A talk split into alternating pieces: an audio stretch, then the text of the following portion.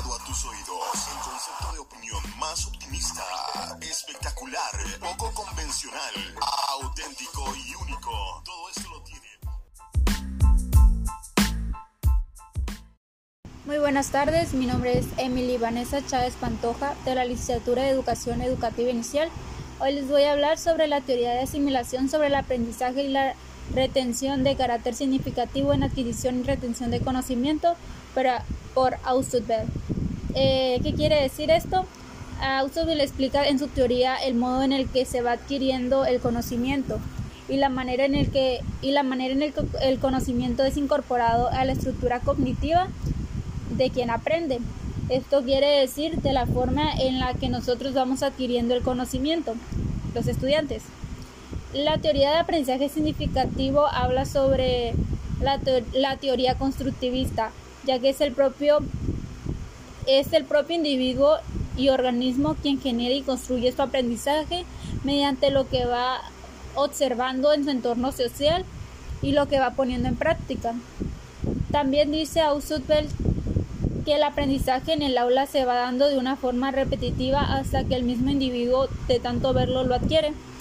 Cuando nos encontramos en el salón de clases, el mismo estudiante de tanto estar viendo un tema o de estar haciendo lo mismo, eh, se va haciendo común y su, y su y su conocimiento lo va aceptando de esta forma que él lo puede aprender y queda marcado para él. Pero antes del momento del aprendizaje, pues es vital conocer la estructura cognitiva del estudiante, eh, ya que el estudiante necesita de una estructura cognitiva para, relacionar, para relacionarla con una nueva información. ¿Qué quiere decir esto? La asimilación ocurre cuando una nueva información es integrada en una estructura cognitiva más general, de modo que hay una continuidad entre ellas y sirve como expansión a la otra. Si ya tenemos un conocimiento de cómo funciona algo y la asimilamos con otro, ya tenemos el resultado completo. Por ejemplo, si yo tengo una pelota y la aviento al piso, pues voy a saber de qué me voy a dar cuenta que la pelota rebotó. Y si lo vuelvo a intentar, me puedo rebotarla varias veces y me doy cuenta que la pelota puede rebotar y puedo, y puedo realizar un juego con ella. Y en esta misma se encuentra la, la asimilación obliteradora que se trata de que la información esté en continua aprovechamiento y, estemos repasando siempre las informaciones que ya tenemos ya tenemos vista o ya comprendemos, ya que podemos asimilarlas con otras cosas y nos damos cuenta de que no solamente sirve para algo, sino para más cosas. Después nos encontramos con el aprendizaje significativo, bueno, el estudiante va adquiriendo nuevos conocimientos, pero sin dejar al lado los conocimientos que ya ha aprendido.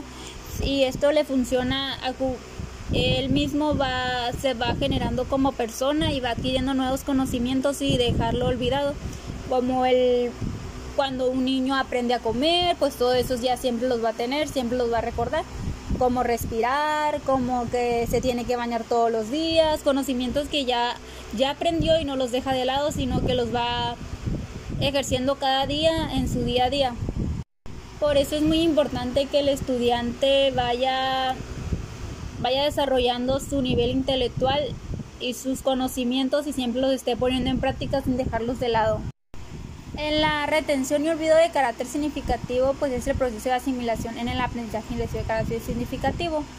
¿Qué quiere decir esto? La teoría de asimilación explica en que la etapa de aprendizaje y las nuevas ideas potencialmente significativas del material de instrucción se, se juntan con las nuevas ideas y estas ideas nuevas interaccionan con las ideas de anclaje pertenentes y el principal producto de esta interacción se convierte para el estudiante el significado de las ideas de instrucción acabadas de presentar.